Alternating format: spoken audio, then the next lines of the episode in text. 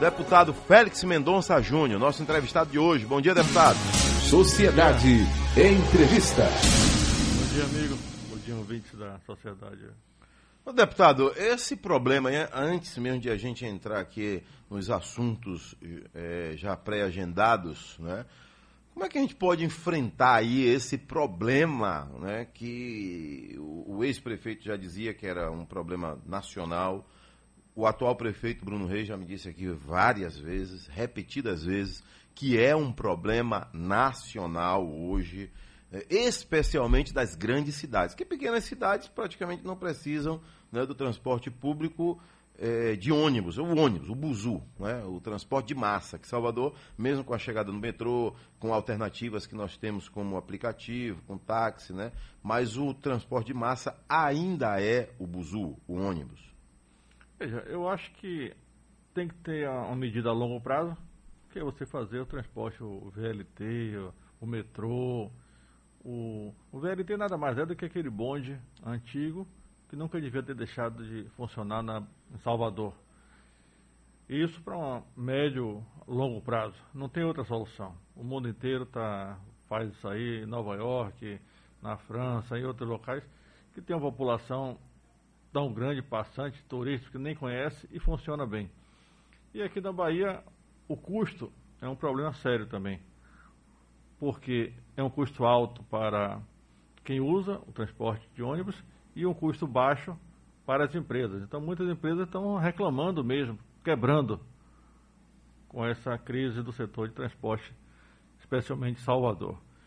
Vai ter que ser subsidiado, e podia ser realmente uma coisa nacional, já que o problema é em todas as capitais, em vez de ser um problema só de um gestor de Salvador, de, do Espírito Santo, de São Paulo, do que for.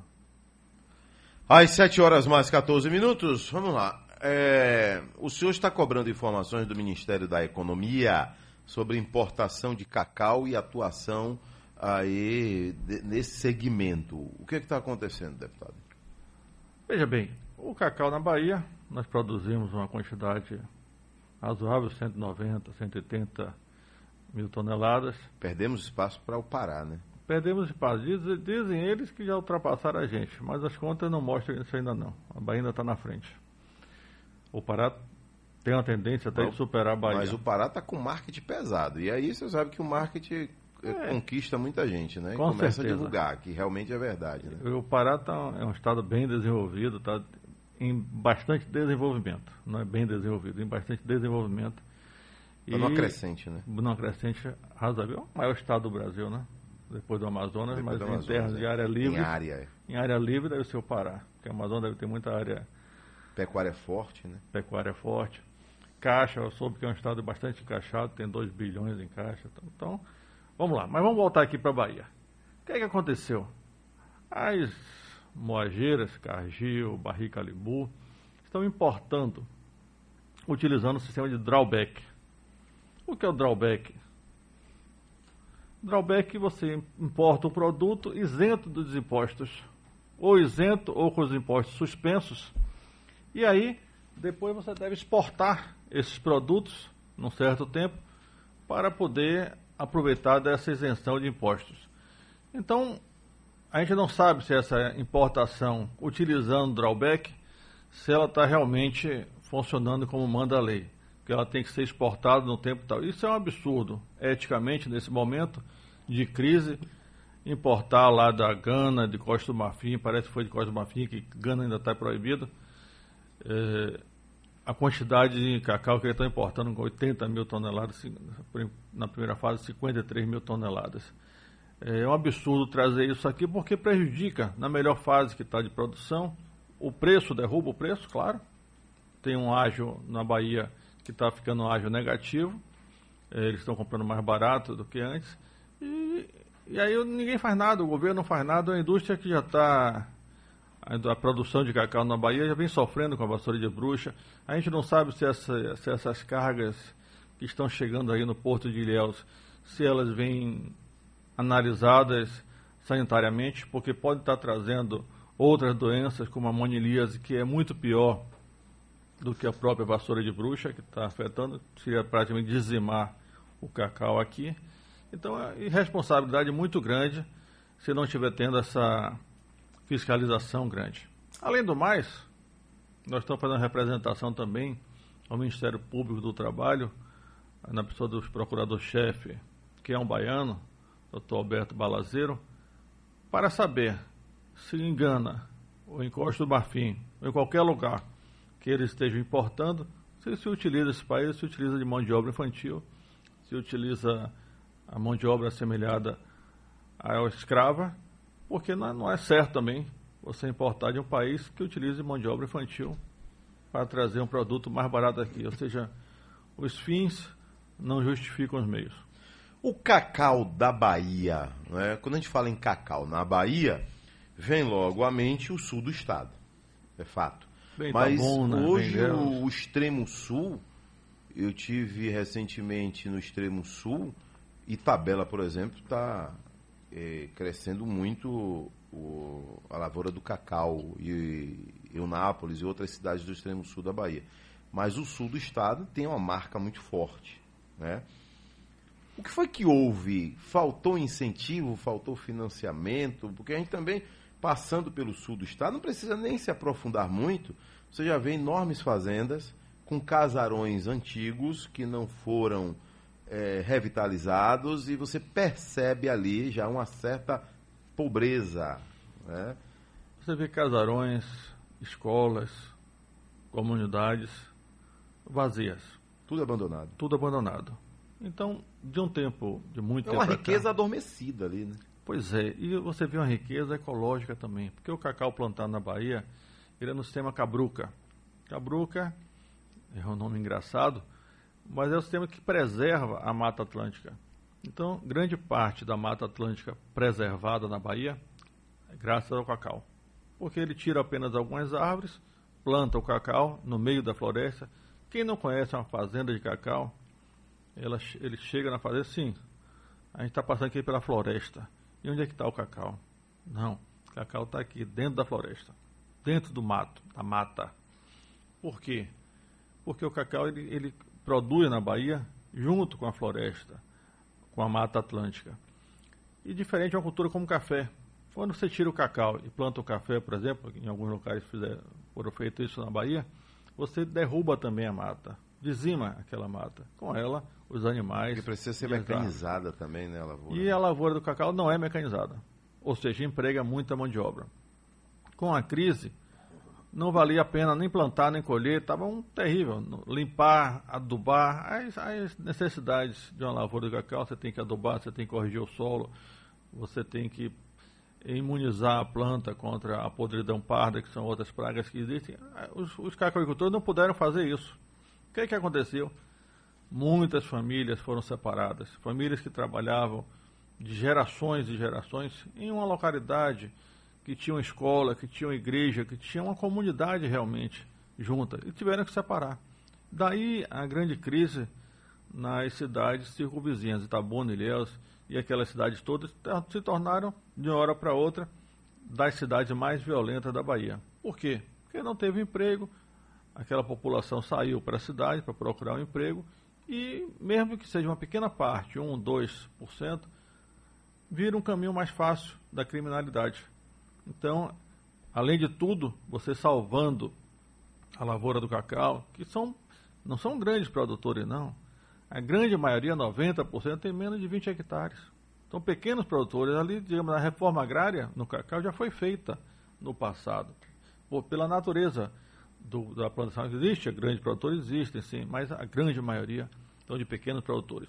Então, se você salva a lavoura do cacau, que o governo federal poderia fazer, o endividamento da, da produção do, dos cacauicultores é basicamente com o Banco do Brasil, chega a um bilhão hoje, mas com juros, com multas, com tudo. Se você salva essa lavoura, você está salvando a Mata Atlântica, você está salvando, tirando a violência das cidades que ali rodeiam, e você está dando uma vida e com dignidade àquela população que saiu das lavouras, saiu do campo e foi para a cidade aventurar, procurar um emprego, procurar uma fonte de alimentação. Eu volto já já com o deputado Félix Mendonça Júnior, nosso entrevistado de hoje aqui no Sociedade Urgente. Valeu. Entrevistando o deputado federal Félix Mendonça Júnior, né? Nós estamos aqui com vários temas, mas um deles que ultimamente tem sido pouco comentado. Aí as pessoas dizem, Adelso Carvalho, qual o comentário do momento? O cacau. Não, é curiosamente estamos pertinho da Páscoa, né? Mas é, não é só o porquê a gente está na Páscoa, que o cacau ele é utilizado o ano todo, né? O cacau é fonte de renda, o cacau faz parte da nossa economia baiana. né? aliás, eu soube semana passada que muitos mercados resolveram esse ano não comprar ovo de Páscoa e outros que tinham aquela consignação, né? Ele vende e devolve o que não vendeu e paga o que, o que vendeu. Mesmo assim, não está tão fácil encontrar ovo de Páscoa, não. Por conta da pandemia, os grandes mercados não apostaram aí nessa questão da venda do ovo de, de Páscoa. Mas, deputado, o Estado Bahia também adormeceu nesse enfrentamento aí, nesse apoio aos produtores de cacau? Porque o que é que ocorre, na minha visão? O produtor de cacau sempre foi visto como o milionário da Bahia, o rico. As grandes construções em Salvador, os grandes condomínios. Ah, quem mora ali é, é o Barão do Cacau. Chegou a ter a figura do coronel, o coronel da Chapada, o coronel do Cacau, né? Isso também contribuiu para atrapalhar na Muito. visão de alguns políticos da Bahia? Muito, muito. O cacau é sinônimo de dinheiro. Até as pessoas brincavam assim, cadê? Me dê um cacauzinho aí, tá? Como é que tá? Tá bem de cacau? Ou seja, cacau já chegou a ser sinônimo de dinheiro. E Jorge Amado eternizou ali a região. E todo mundo, não só na Bahia, mas você fala fora da Bahia, com o presidente de um banco do Brasil, por exemplo, você fala em cacau, diz, ah, ali é a terra dos coronéis, terra do, Dos gente rica, dos milionários, tal. Parece que é uma cultura diferente do que a gente vive. Hoje, o cacau é, como eu falei, muito dividido. As terras são menores que 20 hectares, de 20 para baixo. Não tem mais coronel nenhum, mas antigamente tinha. Antigamente E ficou essa marca. Né? os filhos estudavam no Rio de Janeiro, até o teatro vinha do Rio de Janeiro primeiro para a área do cacau e depois ia para outros locais. Eh, os produtores de cacau investiam, faziam prédios em Salvador. Os filhos vinham estudar aqui? Os filhos iam estar no Rio de Janeiro, nem em Salvador. É, não, era, não era Salvador, não. Salvador era Salvador pouca coisa. Era pouca coisa para eles. Depois é que já vieram para Salvador e depois ficaram por lá mesmo. É, Na então, hora que vinha investimento, os bancos pensavam primeiro nos Olha, grandes. O Estado, o Estado da Bahia, por exemplo, pagava a folha de pagamento do Estado com os impostos advindos do cacau, Olha só. da produção do cacau. E, na verdade, eu acho que o Estado da Bahia, em geral, de, de muito tempo para cá, deu as costas aos produtores de cacau. São pequenos produtores, volto a repetir isso. E a nação fechou os olhos para aquilo ali, para aquela região. Nós não podemos deixar a cultura, a plantação do cacau como está, quebrando, falindo, desempregando, dizimando Mata Atlântica. É um absurdo o que está acontecendo na O região. senhor tem, tem ido a esses locais? Tem tido acesso, Olha, quando pelo a gente menos, vai e vê uma fazenda de café, aqui não, o, o- eles chamam sulista, compraram para plantar café. Você vê aquela terra arrasada. Hum. E na verdade, às vezes você vê que não é para plantar café, foi para derrubar a mata Hum, e utilizar madeira. a ideia é outra. Ah, É um drible. você quando vê uma fazenda de cacau, você vê ali uma, uma mata atlântica. E muita gente que vem de fora, quando vê uma fazenda de cacau, vê dinheiro, cifrões, pelas quantidade, qualidade e quantidade de árvores que tem ali. Não, para- E água. É, eu, eu nunca ouvi dizer que tem uma fazenda de cacau no sul da Bahia que, não, que o rio não corre ali dentro. É verdade. Não tem a Graças nascente até a mata. A mata. à mata que está ali É. presente. É a. Até teve uns anos aí passado que sofreu muito, até com a seca, e muitos pés de cacau morreram e sofreram com, com a seca também. Então eu acho que o Estado tem que atuar mais forte. Eu estou indo ao secretário da Agricultura, o Luca Costa, para que a gente reative a Câmara Setorial, para que a gente tome medidas que possam, junto ao governo federal também, suavizar a crise na lavoura do cacau. Deputado, outro ponto que eu eh, venho comentando aqui, né, e eu não consigo entender por que tanta burocracia nesse país, mais uma, e eu comentei semana passada, o álcool, o que agora tem um, o nome bonitinho de etanol, mas é o álcool combustível. Por que, que o álcool combustível, que ele é plantado, ele vem da cana de açúcar. Os dois principais produtos da cana de açúcar são o açúcar e o álcool, né? O álcool que a gente usa aqui agora, né, para é, higienizar, aqui ó, a mão do senhor, né, para a gente higienizar, é, o álcool hospitalar, o álcool para combustível, que esse daí precisa de milhões.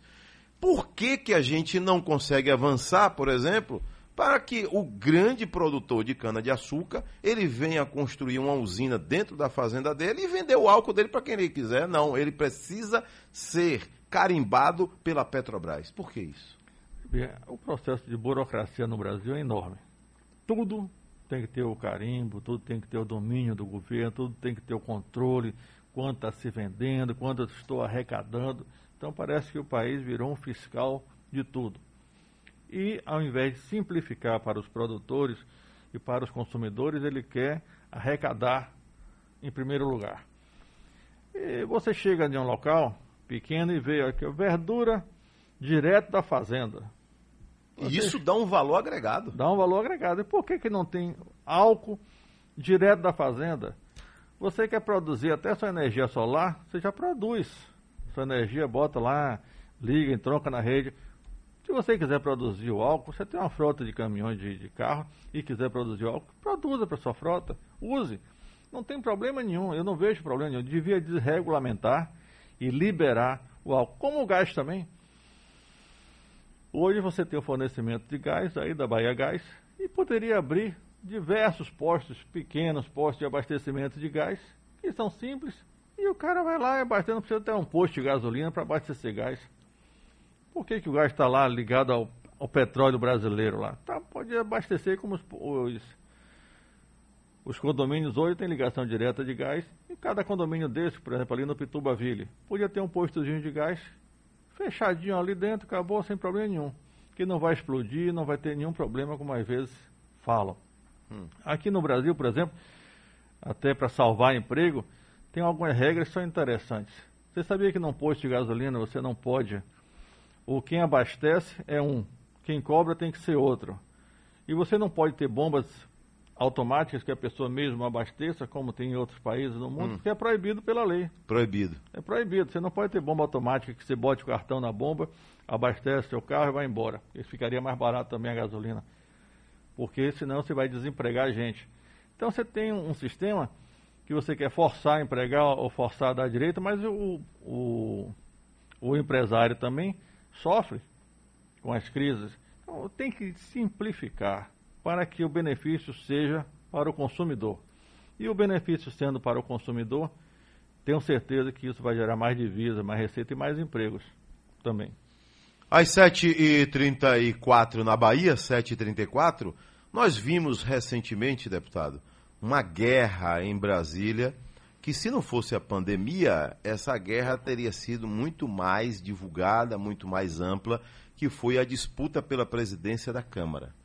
O Senado nem tanto, né, que já teve um candidato praticamente que dominou todas as, as é, é, opções, um candidato que já nasceu forte e levou. Mas para a Câmara pulverizou um pouquinho mais e a concentração ficou em dois candidatos, né? Baleia Rossi, o candidato candidatíssimo aí do senhor Maia, e Arthur Lira, que venceu a eleição, que era tido como o candidato do Palácio, né? O candidato aí do presidente da República. É, é, o que, como foi que o senhor viu essa disputa? Como foi que o senhor acompanhou essa disputa? Foi bom realmente o senhor Arthur, o senhor Rodrigo Maia não ter vencido aí com o seu candidato? Porque o que dizem aí, inclusive é, integrantes da imprensa nacional, é que ele sentou em grandes projetos que seriam para benefício da população brasileira. E por conta disso, muita gente. Um exemplo, só um, que é a questão aí da bagagem que a gente paga para viajar, a bagagem do, de um avião. Um de tantos. E os impostos? E os impostos? Os, Olha, o Rodrigo tratou com ditadura aquilo ali no, durante os dois anos que ele ficou lá. A ditadura da pandemia, que eu chamo. Por quê? Ele pautava o que queria, dava para o relator que ele quisesse, para relatar como ele quisesse os projetos. Então eu achei que esse período de Rodrigo foi muito ruim para o Brasil, muito ruim para a Câmara Federal. E apoiou o candidato Baleia Rossi, que terminou polarizando. Tinha outro candidato, Fábio Ramalho, que teve alguns votos, e, e outros pequenos candidatos lá, mas terminou polarizando em quem era do governo e em quem era contra o governo. E essa polarização no Brasil, não só na Câmara, mas como o Brasil inteiro, é uma polarização que não, não é inteligente. Eu não consigo perceber a inteligência dessa polarização. Se tem um assunto que Bolsonaro defende, aqueles bolsonaristas defendem independente de estar certo se está errado. Eles simplesmente defendem e acham uma maneira de dizer que o pensamento é esse e é aquele. Se os que são contra também, são contra tudo o que o presidente Bolsonaro faz. Então nós, nós não temos, nós não paramos para pensar. Parece que o Brasil só tem duas forças hoje, né? Pois é. É a favor ou contra? Ou você é não contra. tem uma terceira via. Ou você é contra Bolsonaro, ou e é Lula, ou você é Lula e a favor de Bolsonaro. É essa polarização que eu acho uma polarização estúpida. O Brasil sempre está indo para os extremos. E quando vai para os extremos, a gente vê, como viu no passado, no governo Lula, que, que, o que aconteceu, que não foi bom para o Brasil, e vê agora também no governo Bolsonaro, que não está sendo bem bom para o Brasil. Por exemplo, essa negação da vacina, isso é um crime, realmente. Utilizar a Polícia Federal para proteger de críticas de adversários é outro absurdo. A Polícia Federal tem tanta coisa para fazer, tanto serviço prestado à nação de grande, de grande porte, para utilizar para defender uma, um presidente de uma crítica de um outro candidato que foi candidato, deixa criticar, ele se defenda se quiser até entrar com ação civil, entra, mas não usa a Polícia Federal para isso, que não é cabível. Até legalmente ele pode fazer, mas não é moralmente correto. Então acho que essa polarização não é inteligente. E eu fico vendo o seguinte, às vezes o, o, o Brasil, os brasileiros, só faz criticar os políticos. Critica, critica, critica, critica essa, essa raça, tal, tal, tal. Mas, poxa, de quatro em quatro anos você pode mudar todo mundo. Tira lá, limpa, zera. De quatro em quatro anos a população brasileira pode fazer isso. Então, se você está criticando, que critique no máximo em quatro anos. Quando chegar na hora da votação, você vota e tira. Então parece que o Brasil vota errado e fica criticando o erro que fez. Porque quem coloca lá é diferente do Supremo Tribunal Federal, que você não pode mudar. Só quando ele se aposentar ou, ou, ou, ou não estiver mais lá por uma outra questão de saúde. Não, ali só sai aposentado ou morto. É, só sai aposentado ou morto. E o político não, você muda de 4 em 4 anos. Você muda o prefeito da sua cidade, você muda os vereadores, muda os deputados, os senadores, daí demora um pouquinho mais de 8 anos, mas você muda todo mundo, o governador, todo mundo. Então, a população devia pensar melhor e votar melhor, se lembrar em cada político que votou, vereador, deputado estadual, deputado federal, para não ter que ficar criticando a vida inteira. Criticar só por criticar os políticos é um sinal que a votação foi errada. As pessoas fizeram a votação errada. Ô, deputado, o senhor. eh, Tem político que não gosta de ser chamado de cacique, né? Mas o senhor é visto como cacique do PDT É? na Bahia.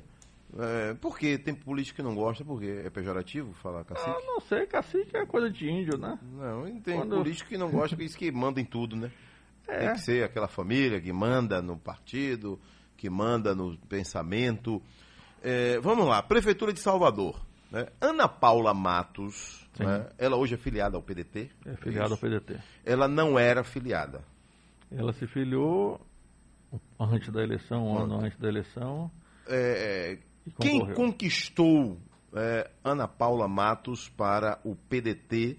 Porque eu via antes as qualidades dela, né, como gestora, como pensadora na cidade, mulher, né, que é, teve um grande teste sendo colocado para ela, que foi ano passado na Sempre, né, pelo ex-prefeito.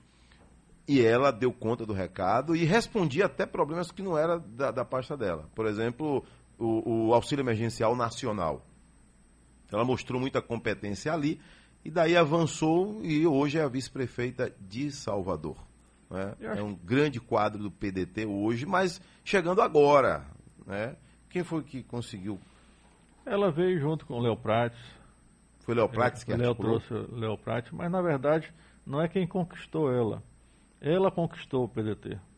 Eu diria assim, pela forma carinhosa, pela forma sempre educada, pela forma sempre capaz que ela tem uma postura e ela conquistou o partido. E por isso ela foi escolhida é, pelo partido, o presidente nacional, Lupe, Carlos Lupe, tem uma admiração grande por ela, e ela está engajada partidariamente, é um, é um, grande, um grande quadro para o PDT. O PDT pensa em voos mais altos para ela, já? Olha, se ela estiver disposta a sair para deputada, está na hora. Estadual ou federal?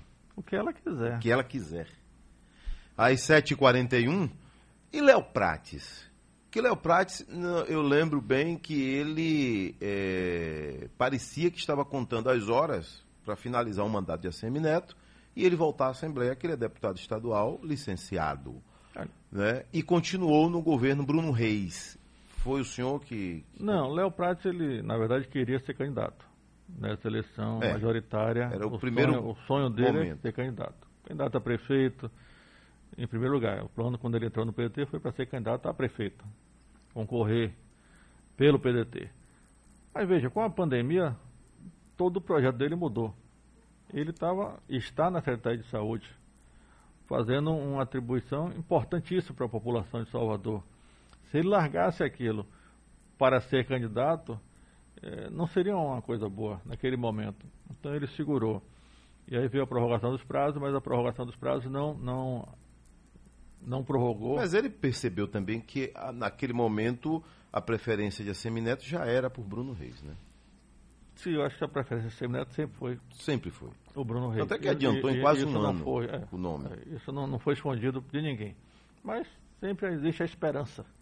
A esperança de, de do nome ter um, um desempenho grande e tal.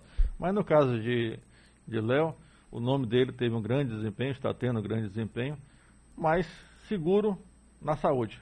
Porque se ele saísse daquilo ali, ia ser quase que uma traição à população de Salvador. Ele não podia largar, como não pôde largar, e permaneceu agora no governo de Bruno Reis, como secretário de saúde, e está fazendo um, um bom trabalho, excelente trabalho, se só vê elogios sobre ele. Como é que está Félix Mendonça Júnior com Marcelo Nilo, por exemplo? Que vocês já, já. Não está. Não está. Não está. Não bate. Não, não bate. Não tem química? Não tem, não. Por quê? Veja bem, porque ele entrou em áreas pessoais e que são imperdoáveis. Então, no dia que você me vê com o Marcelo batendo papo, pode bater no meu no meu ombro e me chamar de descarado. Amizade não tem como. amigos dos nem dois. Nem nessa encarnação, nem na próxima, se eu me lembrar. Como é? nem nessa encarnação, nem na próxima, se eu me lembrar. Amigos dos dois, que é natural, né? É. Amigos tentarem a, reapro a reaproximação. Isso já ocorreu? Não, não. Não. não. Também o senhor descarta qualquer possibilidade de. Ele vive a vida dele, eu vivo a minha. Não precisa tá, ter relacionamento. Teve justiça? Não precisa ter. Teve, teve, teve, teve, processo de justiça, meio de minha irmã tal, que o prazo prescreveu tal, e encerrou já o processo. Encerrou. O processo criminal. Ok. Deputado Félix Mendonça, é o seu terceiro mandato, né? Estou no terceiro mandato. Estou no terceiro mandato. O PDT pensa em um candidato ao governo da Bahia? Não? Sempre. Sempre. Veja bem, o partido tem que ter candidato. O partido tem que ter candidato para concorrer em todos os cargos. A gente pensa sempre, claro, em ter um candidato para a Prefeitura de Salvador, em ter um candidato para o governo do Estado, mas a gente sabe que existem outros partidos também que pensam da mesma forma. E existem outros partidos que são mais fortes do que o nosso partido. Vamos ver como é que se comporta a legislação eleitoral. Parece que querem mudar tudo agora de novo, né? Voltar o, o distritão, que é o candidato mais votado. Então isso aí muda toda a forma de coligação, toda a forma de arrumação do partido. Não sei se isso passa, porque tem que passar até outubro agora, senão não vale para a eleição para o próximo ano. Mas existe um movimento lá na Câmara de que esse foi um dos compromissos dessa nova gestão da Câmara Federal, mudar novamente a legislação eleitoral. Acho errado toda hora ficar mudando, fazer uma experiência com os vereadores e prefeitos e depois você muda para deputados e, e, e uma mudança dessa devia ocorrer sempre quatro anos depois, sempre. Confunde até o público. Quer um exemplo? Eleição de senador.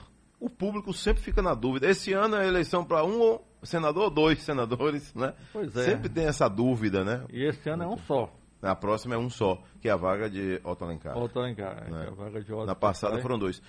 Por falar nisso, quantos prefeitos o PDT tem hoje na Bahia? O PDT tem 12 prefeitos, tem uma quantidade pequena de prefeitos, e nós estamos reestruturando em todos os municípios da Bahia o PDT. Ou seja, aquele município que não teve candidato a vereador, que não teve nem candidato a vereador nem a prefeito, nós vamos mudar o PDT, vamos ter uma geração muito nova querendo o partido, uma, uma juventude entrando nos ideais do partido. O, ideal do PDT é o seguinte, é educação e trabalhismo. Esses são os dois alicerces do partido. E educação nunca vai sair de moda. A educação é o que pode salvar o Brasil daqui a 30 anos, porque sem uma nação sem educação é uma nação que não tem saúde, que não tem saneamento, que não tem segurança, é uma nação instável. Então nós temos que fazer um grande programa de educação. Entrei no PDT sem conhecer ninguém. Se me chamam hoje de cacique, eu bati na porta como um índio. E não conhecia absolutamente ninguém, mas conhecia os ideais, conhecia o, o o principal foi a educação. Eu entrei na política porque se a gente puder fazer alguma coisa para melhorar a educação, nós vamos ter melhores políticos e esses melhores políticos vão fazer mais pela educação e cria um ciclo positivo. Pronto, tá aí. Por falar nisso, teve uma eleição que o ex-presidente da República não era o preferido do partido dele. O preferido era Cristóvão Buarque. Acho que o senhor lembra disso. Um abraço, deputado. Tudo de Grande bom. abraço, amigo. Muito bom estar aqui na sociedade com vocês. Agradeço aos ouvintes. Peço desculpa se eu não consegui me expressar tão bem, mas é, à sua disposição sempre. Um abraço.